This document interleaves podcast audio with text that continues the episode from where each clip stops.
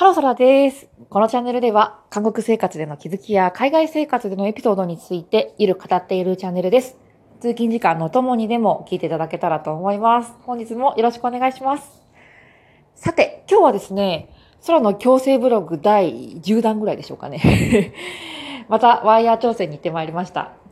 ああ、もう半年ぐらい経ちますね。1月にワイヤーつけてから、今6月ですので、1年は12ヶ月。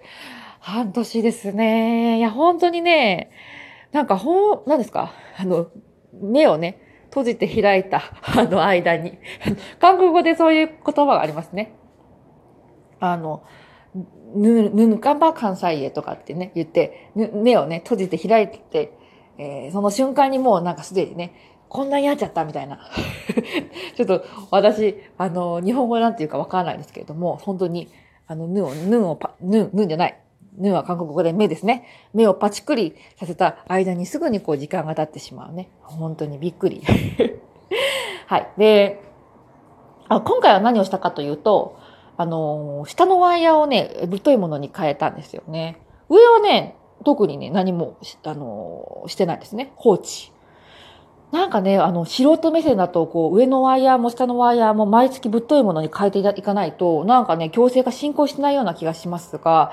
そうではないんでしょうね。うん。ちょやっぱり、ね、あの、勉強をね、して、その、歯学っていうんですか？歯の、歯の医学。歯学を勉強しないとか、わからないですけれども、そう、あの、結構ね、片方のワイヤーだけをね、変えたりしたこともね、今まで半年の、あの、通院っていうんですか？で、結構ね、あって、そう、どういう意図なのかっていうのはね、ちょっとね、素人の私には分かりかねる部分ではありますが、やっぱ専門家ってすごいなって 思いますね。私だったら、あの、毎月ぶっといものに変えちゃうような気がしますね。危険ですね、私が歯医者さんになったら。で、えっと、下のワイヤーをあのぶっといものに変えて、で、上のね、えー、歯には何もしていないんですが、今回からですね、また一つなんか新しい技みたいなのが繰り出されて おりまして、上の歯とね、下の歯に、あのついている、えっとね、なんか突起物みたいなのがあるんですよね。歯にワイヤーをこう、何ですか、固定するために、私のこう歯一本一本には、なんかね、あの、オープンできる窓型のなんかね、ポチポチみたいなものがついてるんですよね。で、すべてのポチプチについてるわけではないんですけれども、奥歯にね、近い方のプチプチには、なんかハンガーの上の部分みたいな、こう、引っ掛けられる、うんなんか突起みたいなものが全部ついていて、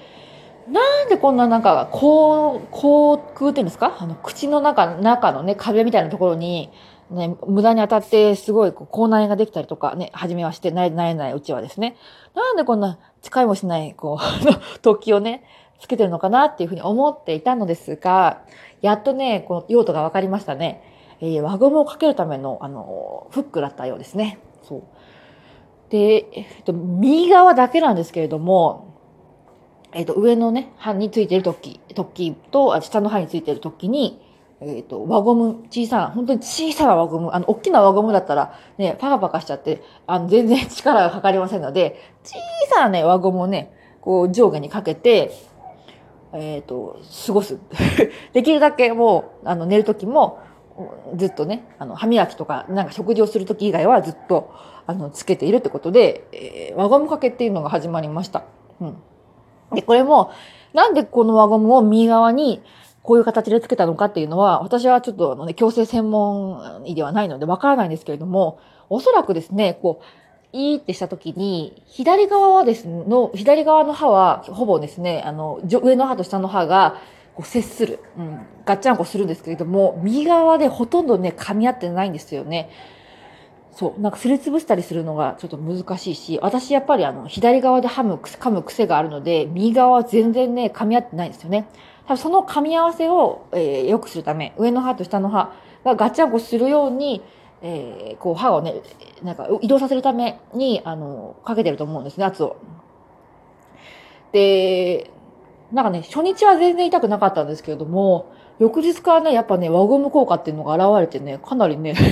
痛い。で、痛いのが不思議なんですよね。あの、輪ゴムをかけた歯が痛むのではなくて、輪ゴムをかけた隣の歯具体的には刃なんですけれども、刃がね、ものすごい痛んで、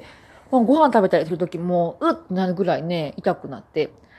そう。で、痛い痛い言うても、あの、私はかなりね、痛みに、あの、ピーピーピーピーね、予防注射とかでも、もうね、私は30近いですが、20代後半ですね。えー、もう本当にピーピー言ってしまうぐらいなので、痛みにかなり弱いっていうところで、ちょっと大げさにね、言ってる部分もありますね。しかしね、そんな私でも、普通に別にご飯食べたりとか、もう鎮痛剤とかも一切飲まないですし、若干痛いなぐらいで、うん。いや、でも我慢できるね。もう我慢する必要もないぐらいの痛みだと思いますね。皆様にとっては。でもなんか、矯正を始めてから、こう一番、痛い、痛い度 痛み度っていうのはね、一番ね、このゴムがね、意外と、なんかワイヤーの方がね、あの強いような気がしますが、ゴムがね、意外とね、うん、効果がを発揮してるんだなって、ちょっと痛みがあるなっていうふうには思いますね。そう。で、えっとね、あとスケーリングもしました。そうだ、久しぶりにスケーリングをして、うん。矯正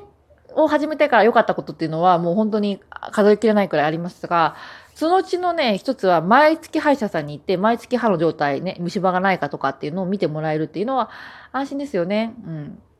で、必要であればスケーリングもしてもらえるので、校内環境っていうのはかなりね、綺麗に保てているのではないかなっていうふうに思いました。そう。なんか、こう、安心ってこう、お金で、なんか、買えるなら、私はね、こう、買いたいタイプの人間なので、そう、あの、ね、なんかちょっと気になるところとかがあったら、すぐに病院に行ってね、検査を受ける。うん。で、カナダでは毎月のようになんかね、まあ、人間ドック毎月ってかなりしんどいですけれども、なんかね、こう、歯の、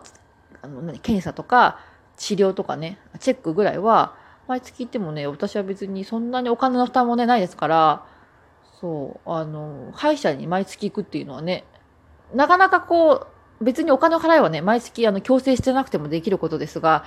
やっぱりちょっとめんどくさかったりとかしてね、なかなか難しいですけれども、強制的に毎月こうね、歯医者さんに行くようになるっていうのはね、かなり、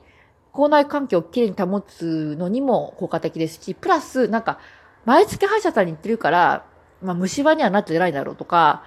別にね、なんかちょっと気になることがあっても、別にじゃあ、あ、もう来週歯医者さん行くから別にいいや、みたいな感じで、うん。安心。あとは、ね、気になることを、わざわざこう歯医者さんを訪ねていって、すいません、ちょっとこの歯が痛むような、痛まないような、みたいなのを、別に、あの、聞きに行っていいと思うんですけれども、聞きに行くって結構めんどくさいプラス、ちょっとハードルは高いですよね。でもやっぱ、ついでに聞くって、なんか普通に、あの、何ですか、ワイヤー交換の時に、すいません、最近ちょっとこの歯が何回痛いような、痛くないような、とかって言うと、歯医者さんが、あ、じゃあちょっと見てみますねって言って見てもらえたりするので、そう、何でも聞ける、なんか、歯について何でも聞ける。歯についての、こう、何ですか、悩みっていうのが、うん、基本的にこう、矯正してる間は、抑えられるっていうのはですね、私はすごい効果的ですし、やっぱりね、定期点検みたいなのってね、本当にね、心のこう平安みたいなのを頼む、保つためには、私は効果的だなっていうふうにすごい思ってるんですよね。私は今、あの、言及しているのは、歯医者さんのお話ですが、普通にこう、なんか、な健康診断、人間ドックとかをね、1年に1回なものをもっとあの細かく、あの頻度をね、高めていってみるとか、あとは一番ね、なんか、まあ、手軽というか、通ったらいいんじゃないかなっていうふうに思うのが、心の健康ですね。うん。なんか、ずっとこう、もやもやしてるものが1年とかね、ずっとあるっていう方は、もう毎月、あの、お医者さんに行ってみるとかね。そうそう。あの、もちろんね、お医者さんの、なんか、どのお医者さんに行くか、どのお医者さんに見てもらうかっていうのは、あの、検討する必要があると思うんですよね。なんかこう、精神科のね、あの、お医者さんも、あのいい方もいればね、中には、お金儲けのためにね、必要もないなんか薬をバンバン出して、みたいなね そういうお話も聞いたりしますので、あの、どのお医者さんにね、かかるかっていうのは、セカンドオピニオンをね、通したりとかして、えー、吟味する必要があると思いますけれども、なんかね、毎月毎月、こう、お医者さん、精神科のね、お医者さんに、まあ、かかって、自分の心のこう、なんかね、心の点検、なんかエステみたいな感じでしょうかね。心のエステ。心のエステティックっていうとなんか病院にかかるよりこうハードルは低そうですよね。そう、ちょっとこう、1ヶ月ね、仕事も頑張り、人間関係もなんか無理、ちょっと無理して頑張っちゃってね、心がちょっとなんか心にシワが寄ったりとかね、なんかこう、くすんだりとかして、ちょっとね、心がなんかダークになってきてしまったら、まあ、精神科の方とかね、あの、精神科とか、まあね、病院にかかって、ちょっと心のエーステね、お話聞いてもらったりとかして、心をまたね、スッとね、あの、綺麗な状態に戻して、また1ヶ月頑張るっていうようなね、使い方もできるんじゃないかなっていうふうに思うので、私自身はね、あの、精神科には行ったことがないんですよね。あそんなに、あの、なんだろう、あの、なんだか悩まないというか、結構、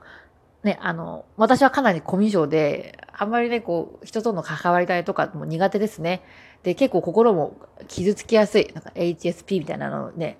定義づけられたっていうお話ししましたけれども、そう、ちょっとここね、結構ね、気を使ったりとかして、誰かがい、なんか、こう、投じたね、何気ない一言に、一言を深読みしてしまって、いや、なんか、私が言った一言で傷ついちゃったのかなとか、あとはね、どう思ってるのかなとか、な苦しくないかなとか、あの、前の子がちゃんと楽しく暮らせてるかなとかですね、余計なことまで気にしてしまい、自分のこう、精神をね、あの、疲弊させてしまったりするんですけれども、心は弱いですね。でもね、心は弱いのですが、やっぱりね、自分の心の弱さは分かっているというところで、結構ね、えっ、ー、と、自分の心は疲弊しないように守ったりとかですね、あとはリカバリーできる期間、人と距離を置いたりとかする期間っていうのを保つようにしている。プラス、